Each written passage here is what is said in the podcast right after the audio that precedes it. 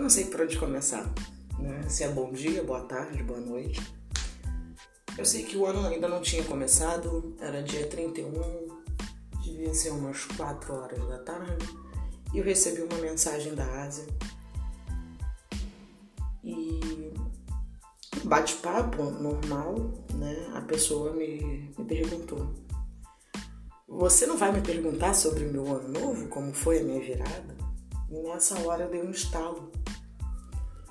E essa questão, essa noção de tempo veio muito forte, né? Que a gente vem tentando explicar, entender. A gente, na hora que a gente fala que o tempo linear não existe, dá um, um super nó, né, na mente de todo mundo. Como que é passado, presente e futuro caminharem juntos, né?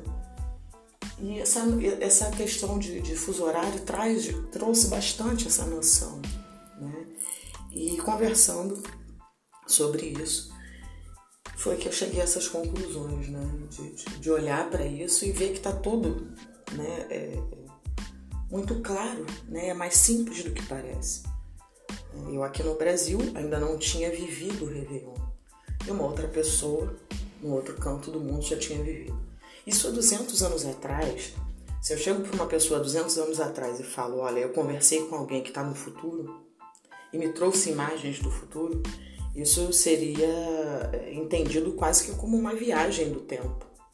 Percebe que há 200 anos atrás seria impossível você se comunicar em tempo real com alguém que está num horário, né, inclusive à noite. Você está à tarde, a pessoa está à noite e você está se comunicando em tempo real.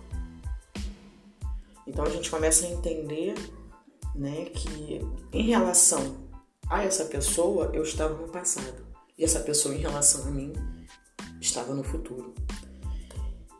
E ambas vivendo o presente. Isso não é interessante?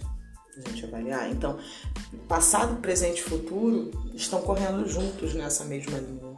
Né? Ao mesmo tempo que os dois estão no presente, cada um está na sua realidade, na sua dimensão de tempo.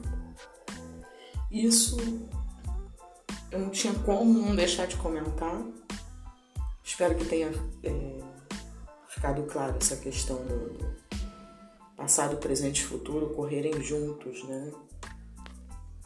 Essa é, o, o, é a relatividade do tempo que a gente conhece. Obrigado aos meus ouvintes. Adoro falar para vocês.